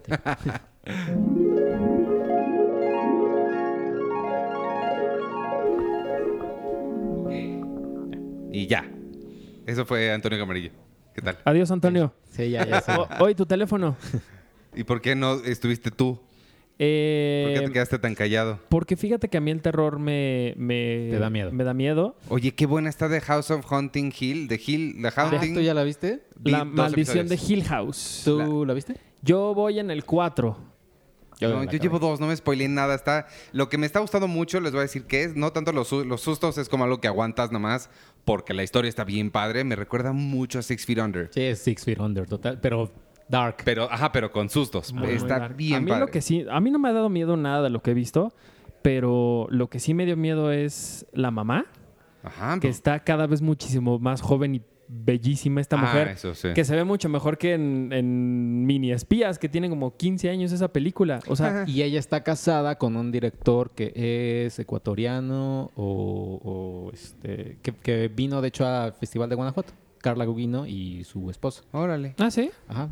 Pues Eh, está bien para la serie. Y es Sí. director, o sea, es dire- el, el esposo es director Ah, de cine. Pero ella es, o sea, ella es guapísima. Ella es muy guapa. Y es muy buena también. El casting está increíble. Todas Sí. las, o sea, las hermanas son idénticas. Sí. Sí, es Sí. difícil hasta... Ay, cabrón. Ah, y el ¿Se papá? acuerdan? Sí, ¿Se acuerdan de cuando yo hablé del casting de la Casa de las Flores? Ujú. Cuando ves este tipo de cosas es cuando dices, ¿ven? O sea, una familia así se tiene que parecer, por más cuate que seas de Cecilia Suárez y quieras meter a Verónica Castro en A una... menos de que haya una razón por la cual no se parecen, que también podría ser. Ay, bueno. pero, pero, este, ahí la diferencia y es que le acabas de dar mucho el clavo. Es no forzar las cosas para que funcionen, sino buscarlas. O sea, no es Privilegiar la historia, más ¿Cómo bien. hago lo que para que lo que tengo funcione con la historia que tengo? Sino más bien, ¿qué necesito para que esta historia funcione? Sí. Y entonces ahí no, la única, el único nombre famoso y ni tan famoso es Carla Gugino. Después, Elliot, nadie se acuerda de él. Sí. Del niño de E.T. que ahora es el papá. Ajá. Pero por ejemplo, Rick. estás hablando de, de la niña que, que la que tiene eh, este con sus manos puede sentir Ajá. cosas. Los guantes, nada más usa guantes. Bueno, la, la niña de los guantes, perdón. eh, o sea, ella creo que es la que más me ha gustado. O sea, creo que es una niña que también No, tiene es que- un... Ella Lo- creo que es la de Annabelle y la otra niña es la de Gifted, creo que salió. Los personajes están tan bien construidos que de verdad, si alguien no ha visto Six Feet Under, vaya a ver Six Feet Under. Es, es una clase maestra de cómo construir personajes. Es Está en cosa- HBO Go. Sí, está en HBO. completa. ¿Tú ya la has visto? No. ¿Sabes qué me gustaría Quiero que verla. hicieran? Que hicieran lo que hicieron con The Wire, que es... Bueno, que ya se salten hasta el 4K porque, o sea, que no la han sacado en Blu-ray. The Wire sí la sacaron en Blu-ray, con, la convirtieron de Sí, The Wire sí. master, bla, bla, bla, ¿no? Sí, sí, sí. Sí, The Wire la hizo el mismo, pero está filmada en cine. También Six Feet También Under Six está Feet filmada en cine. que, que ya que se la brincan a 4K. Híjole, sí, yo me muero porque hagan eso. No sé por qué no lo habrán hecho, porque además no es como que es olvidada y es este... ¿cómo Sí, no es, no es Roma de HBO también, que es, que es buena, pero nadie se acuerda de Roma. Ajá. Es que la- hay algunas series de HBO que son muy buenas cuando salen, como John Adams, por ejemplo. Ajá. Ajá. Este, ¿qué otra más? Eh, Band of Brothers también está medio Band of olvidada. Brothers y The Pacific, yo soy fan de las dos, que en su momento son como, no mames, y ya después de la gente se le Sí. olvida. Sí. The Night Of, por ejemplo, que hablamos el otro día de ella, o sea, la verdad es que le pas- pasó sin pena ni gloria en los, en los premios y True demás. Detective, que fue la, la primera vez muy buena, la segunda es olvidable. Sí, sí, sí, sí, pero como que HBO es como de... Lo que siento que HBO es- hace cosas increíbles y lo que viene es igual de increíble o más, entonces hace que se te olvide lo, lo anterior, entonces está cañón. Oye, no tenemos comentarios porque, claro, el- Yo, yo sí tengo. Yo, espérame, yo quiero decir esto porque eh, hemos tenido muchos problemas, escuchas amigos, escuchas con el servidor. Eh, quien sepa cómo funcionan los podcasts me va a entender, quien no, pues no. Eh, básicamente, el archivo MP3 se sube a un feed RSS, que es de donde lo jalan todos sus lectores de, de podcasts, como iTunes o como Spotify, como eso. Hemos estado teniendo muchos problemas con eso. Por eso es que Spotify no, no- todavía no nos reconoce bien esa, esa dirección RSS. Y algo pasó con el de la semana pasada, que creo que por lo que me informan los de programación, parece que es por la duración, porque está muy largo, dura como una hora cuarenta el de la semana pasada. Este, se me hace raro porque ya hemos tenido episodios así de largos. Casi dos horas. Pero algo pasó con ese que no lo estaba reconociendo el, el- el RSS feed. Entonces únicamente lo pudimos poner en YouTube. Eh, pero ya se solucionó, ya está arriba el de la semana pasada. Entonces, eh, si todo sale bien, ustedes deberían estar escuchando hoy dos. Pero por eso no hay comentarios en el sitio. Entonces va a leerlos Sergio los de YouTube porque son de los únicos donde debe haber. De Jonas World menciona, dice, ya era hora, saludos. Eh, Noemí, Oye, pero ¿y Doven Sawa? Pues mientras ve buscando qué hizo de ah, ¿ya ves? Noemí R dice, pensé que no habría podcast, ya me hicieron mi fin de semana. Augusto Hernández, interesante remix del final del video. Video, video, video, video, video. no sé qué pasó. puso. Manolo Lozano, ir a la Ciudad de México para verlos en vivo es un gasto que estoy dispuesto a pagar sea cual sea. Ándale, hay Ah, que organizar sí, el en vivo. Sí, hay que... Pronto lo vamos a hacer. Mm, dice, mm, dice Sebastián JB, creo que la respuesta más mainstream sería Shyamalan sobre la pregunta de qué director te, te gustó o no te gustó una película, o sea, su primera película, lo volviste a ver y cambió tu opinión, para que vayas pensando, Arturo. Eh, de verdad, Ay. después de cosas como el sexto sentido, los bajones como el maestro del aire y ahora con Split. Hablando de extremos, saludos desde Perú, equipo Cine Premier. No saben cómo me ayudan sus podcasts cuando me amanezco haciendo maquetas. Los pongo Ah. en un loop y me mantienen despierto. Postdata, cuando piden que les regalen libros, cuentan fanfictions de Cine Premier. Ja, ja, ja. Sí, cuentan. ¿Dónde en Perú vives? Cuéntame. Sí, que cuente dónde. Yo ah, viví en tú Perú, viste. yo viví en Perú cinco años, de los seis a los diez años y medio. Esos son cuatro años y medio. De los seis a los diez años y medio vivía allá. Iba en el colegio Roosevelt. Ari, and Books dice podcast de Harry Potter. Eh, porque dijimos que se haga un especial de Harry Potter, pero nosotros dijimos que se hagan ocho especiales. O sea, uno, uno por cada libro o por cada Oh, película. estaría súper bien. Que por cierto, Cinemex está, ha estado pasando las, Las películas películas, de Harry en, Potter. en- de- Sí. en sus salas. Entonces, Eh, y ella dice del director, yo creo que Shyamalan definitivamente. Luis Iván Chimal dice, no sé si como Iván, pero a mí Güeros me resultó aburridísima. Como mis amigos hablaban de ella, me siento como en la caricatura de Kikiribú cuando vi que Roma iba a ser en blanco y negro y me preocupé, pero creo que por suerte no hay comparación.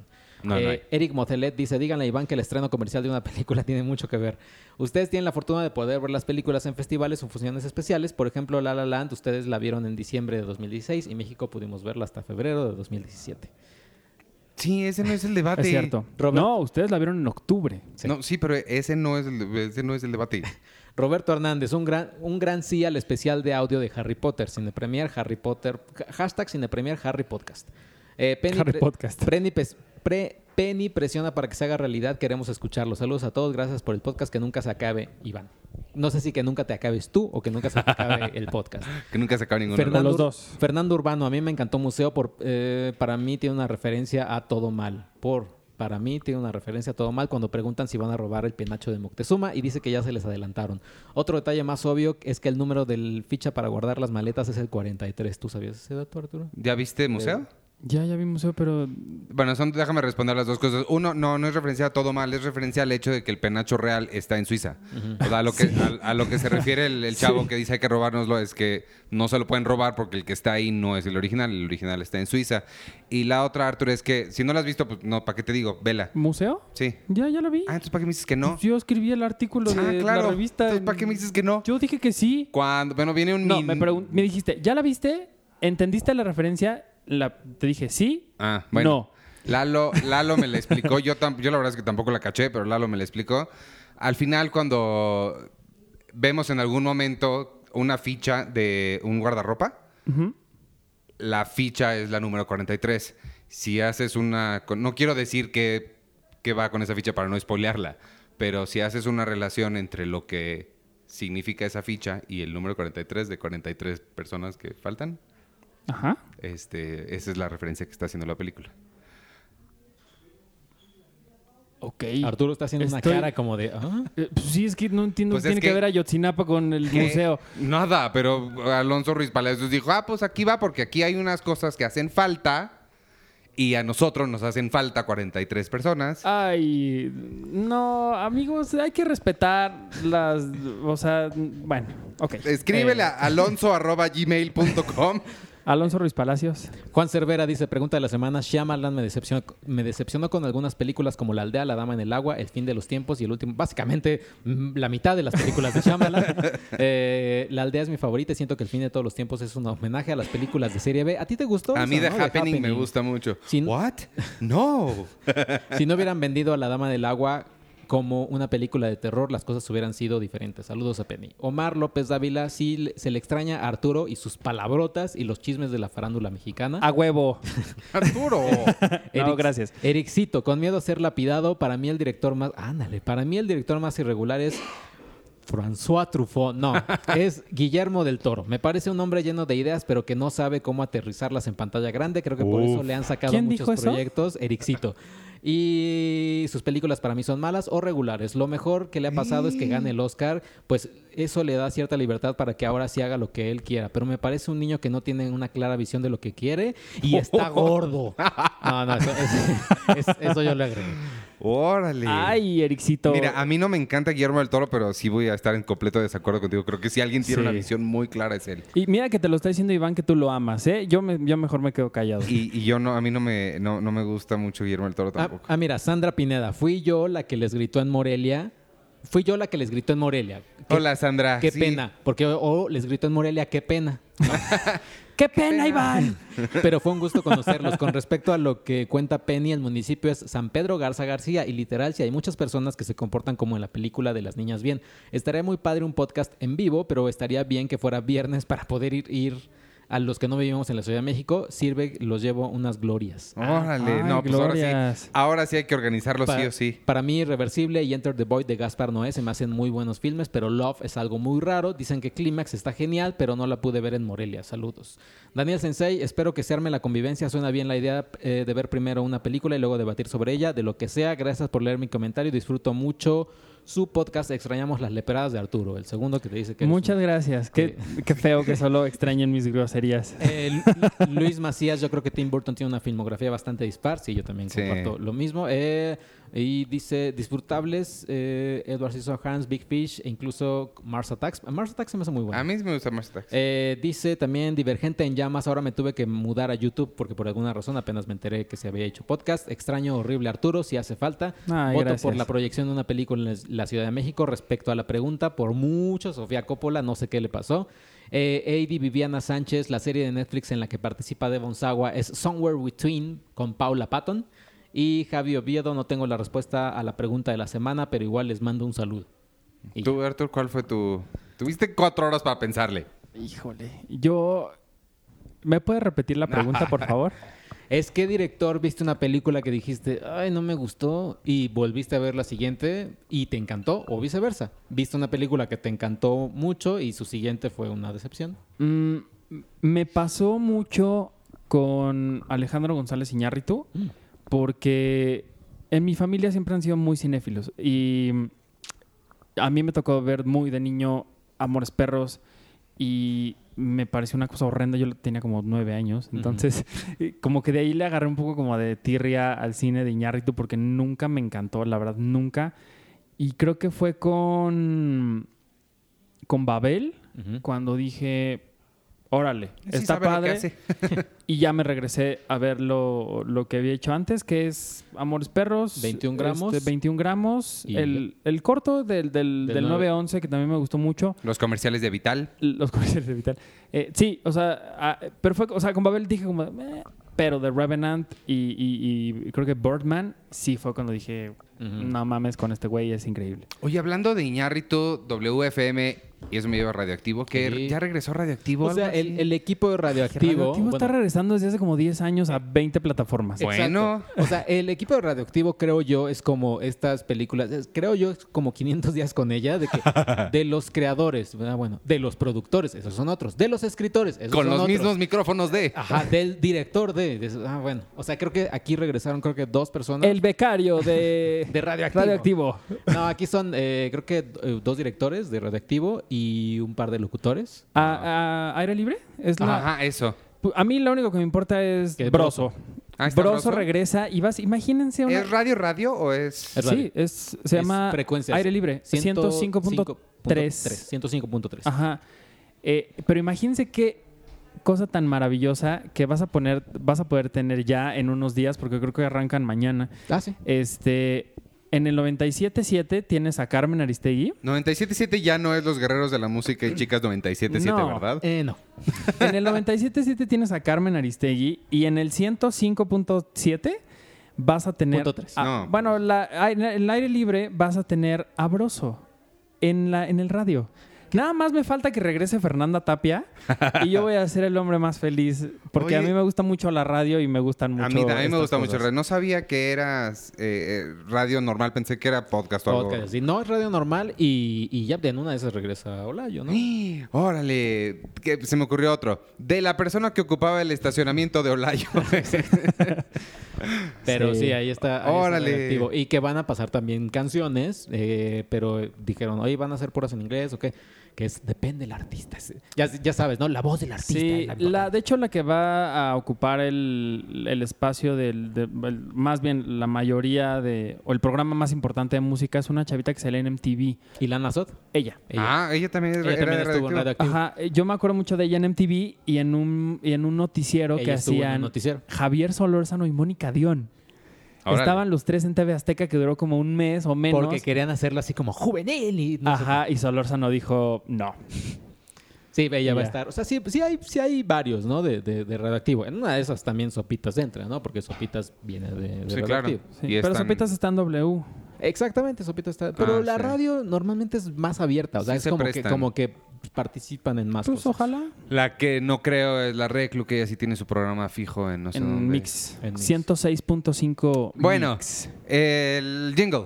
Ah, digo, Esta semana. Ay, güey. Está la, la, la cinta está rayada. Como Bohemian Rhapsody. Como Bohemian. Lo hubieras hecho con un, ahora un remix cu- cuinoso. Eh, oh, Sawa. Esta semana en Devon Sawa, este, ¿cómo está Devon Sawa esta semana? Está muy bien todavía, está, está muy bien todavía. ¿Qué vas, a hacer el, ¿Qué vas a hacer el día que se muera, Iván? Híjole, va a ser un, ¿Cómo pro- lo vas a va a ser un programa muy raro. Un podcast, podcast especial de Devon Sawa. Devon Sawa. Este, se acaba de comprar unas cosas que se ven rarísimas, que son unas Pop Tarts que se llaman Unicorn Power. Eh, tiene, son edición limitada, obviamente, y tienen el, la- el betún es de cereza. Eso hizo la última semana de Bonzawa. Espero que siga bien. Padre, qué, qué- qué vida tan, tan, tan ocupada. Pero de verdad, o sea, a mí me gustaría, bueno, no me gustaría, pero eh, me intriga la selección de palabras que vas a tener cuando Devon Sawa ya esté muerto. No creo que suceda, él es inmortal. ¿Qué, este, ¿qué pregunta vamos a hacer esta semana? Mira, pues, es- o, sea, como- o sea, Bohemian Rhapsody es musical. No sé si tengan algún... mm, porque ya preguntamos de como que cuál es su musical favorito. O su- Biopic de, biopic de un artista de musical. un artista favorito. ¿Cuál Órale, sería? me late. Bueno, yo ya la dije. La mía es Walk the Line, la de Johnny Cash. No, pero otra. Que, Ah, no, que no hayan hecho, ¿no? ¿O quieres una que ya esté hecha? No, ¿Cómo? que ya está hecha, porque ya hablamos también de, de una que te gustaría que, Que hicieran. etcétera. Pero que ya esté hecha. Que ya está hecha Walk the Line. Voy a decir tres nomás para Walk the Line y la de Bob Dylan, eh, I'm, not- I'm Still Here, I'm Not There. I'm still here, creo. I'm still here. No, No sé. I'm Not There. Se llama I'm Not Sí, I'm There. still here es la de Joaquín Phoenix, el documental, ¿no? Exacto. Ah, claro. Si alguien no sabe, esta es una película de... de ¿Es Todd, ¿es Todd Solondz? No, es Todd Haynes. Este, y Bob Dylan es interpretado por ocho personas. Heath Ledger, eh, Ben Whishaw, Kate Blanchett Sí. y un niñito negro. Está bien padre la película, súper, súper interesante. Esa y Eight Mile, que no es biopic tal cual, pero pues más o menos es de Eminem. Híjole, no tengo idea. Eh, yo, te podría, yo te podría dar como algunos tips. Vete, no te vayas a las gringas, vete al cine mexicano. Probablemente hay, hay bastantes. Está la historia de José José, interpretada Hay por una- el mismo José José. Hay una, poco? hay una Sí. película de José José de, de Rigo Tobar, eh, de Yuri. De o sea, Yuri. sí tenemos, sí tenemos. Ahora. ¿Sabes quién dirigió la de Yuri? Paco del Toro, que es tu, el director de tu película favorita, Pink. Uy, uy, uy. Wow. Sí, sí, sí, sí. Pues hay, o sea, sí, sí, sí tienes por ahí algunos, algunos eh, Híjole. cosas. Pero, o sea, creo que, o sea, a mí Bohemian Rhapsody creo que sí, Órale, ¿sí le pega a las mujeres? sí, para ti? sí le pega a las mejores. Creo que obviamente quizás sí me espero yo más a, a- a- a grandes películas. No sé, me imagino que una película de los Beatles sería una Pues ahí cosa- viene la de que Jean-Marc Vallée está haciendo una de John, de John Lennon. Es que Sí, pero esa, esa película nació muerta, Iván. ¿Por qué? Ah, bueno, van a ser muerta porque todavía no, no han hecho nada. Pues la qué? produce Yoko Ono. ¿Y qué tiene? Pues la... No. O sea, Yoko La de- a ver, cuate, la de, la de Queen, la de Queen la produce Brian sí, May. pero estás diciendo que, o sea, Yoko Ono no es igual que Brian May. Yoko Ono está un poco loca y va a contar lo que se le dé la gana y... Todos y- cuentan. No, esta, no, estoy completamente Sí, pero Yoko Ono particularmente sí ha sido muy rara con el legado, ¿no? De- Preferiría, preferiría ver una película de los Beatles, así los cuatro Beatles, Sí. la formación, etcétera, y que esté Paul McCartney involucrado, ¿no? Estaría, estaría bien Sí. eh, que, que esté ahí. Sí, Y, y que nos cuenten la historia real de cuando él se murió y lo, lo sus- sustituyeron. por ejemplo. Ajá, creo que, creo que sí no ha habido. eh, quiero ver la que salió este año de eh, Morrissey. Bueno, eh, Ah, sí. Que, que creo que se estrena ya esta semana o la próxima. ¿Ya se estrenó? Ah, sí, o ya se estrena. Sí, sí, sí. Que no me acuerdo cómo se llama la Yo tampoco me película. acuerdo cómo se llama. Y está la de la de John Lennon que hizo este chico. Nowhere Boy. Nowhere Boy. Eh, Aaron, Aaron. Sorkin. No, el, el que corre rápido. El Aaron, Kick-Ass. Aaron Taylor Johnson. Aaron Taylor Johnson. Ujú, está, están en esas películas. Bueno, entonces, ¿cuál le vas a decir tú? No tengo idea. Les digo la semana que entra porque sí, no, no sé. No me gusta la música. Bo- Bohemian me gustó mucho, pero ahorita no se me viene otro a la cabeza. Bueno, entonces No ya sé, vámonos. No lo sé.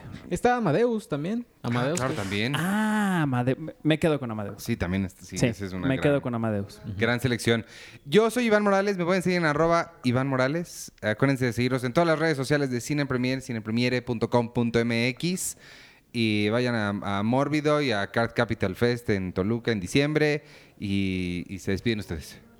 Yo soy arroba chicoche. El domingo vi eh, que estaban pasando Spectre y me emocioné al ver en, en una- en un elevador, la escena del elevador, a Tenoch Huerta. A Tenoch. En, a al lado de Stephanie Sigman. Stephanie Sigman, que ellas tienen una línea. eh, Ella sí dice, ¿what? ¿Y no te fuiste al desfile? Ella, ella sí dice, ¿a dónde vas?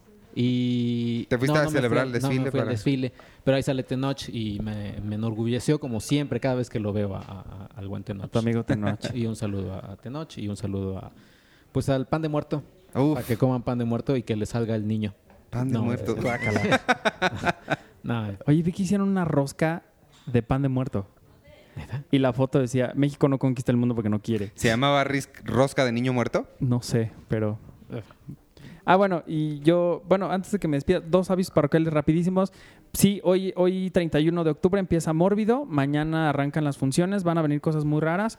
Este, vean, o sea, las que se me acuerdo ahorita, Parallel de Isaac Svan, la, su nueva película, la filmó toda en, en- en- en Toronto. Está Mandy con Nicolas un Cage. Nicolas Cage eh, ensangrentado y bastante loco. Y hay una que se llama Luz, no sé quién la dirige, se, se escribe como así, L-U-Z, se llama Luz. Búsquenla, es una cosa rarísima que yo la vi, no entendí nada, pero me encantó. Véanla, este, no sé cuándo la vayan a pasar. Eh, hay también la- una daga en el corazón, también. Este, son como las que me acuerdo ahorita que de, de Mórbido. La otra, el domingo vi La ventana indiscreta en, de Hitchcock en la Cineteca. Eh, la, pues, fue una cosa increíble. En la Cineteca están pasando muchas películas de él y en Cinépolis también ya empezó el, el ciclo. Hoy empiezan, creo que, o mañana con Psicosis. Órale. Entonces vayan a verlas porque valen mucho la pena. Y tercero, muchas gracias a todos los que estuvieron al pendiente y diciendo que cuando regresaba y, y, pues sus bonitas palabras me ayudaron mucho, no saben cuánto. Y ya estaré Yo por tengo, aquí. yo tengo una pregunta que se están haciendo muchos podescuchas pa- para ti, Arturo. ¿Qué opinas que el director del Real Madrid ya no va a ser el director del Real Madrid? Estoy muy preocupado, Choco, porque me voy y cuando regreso el mundo es un caos. No, de tu podcast de Friends. Ah, sí, esta semana no va a haber nada porque, pues bueno, acabo de regresar, pero la semana que entra ya re- regresamos con el podcast de Friends y va a venir eh, al doble o al triple. Yo diría que los atasques a los podescuchas, así como cuando le reclamas a alguien en un restaurante, oye, pero es que no me pusiste mucha sopa o no me pusiste mucho de esto, y te regresan el plato así como, órale. Toda la- ah, que te quejaste, cabrón. Sí, Tenga. sí, es lo que estamos pensando. Nada más déjenme organizarme bien, pero sí regresaremos mínimo con episodios dobles para, para ponernos al, al corriente y, y no, no perder más tiempo. Ok, pues ya vámonos. Adiós. Adiós.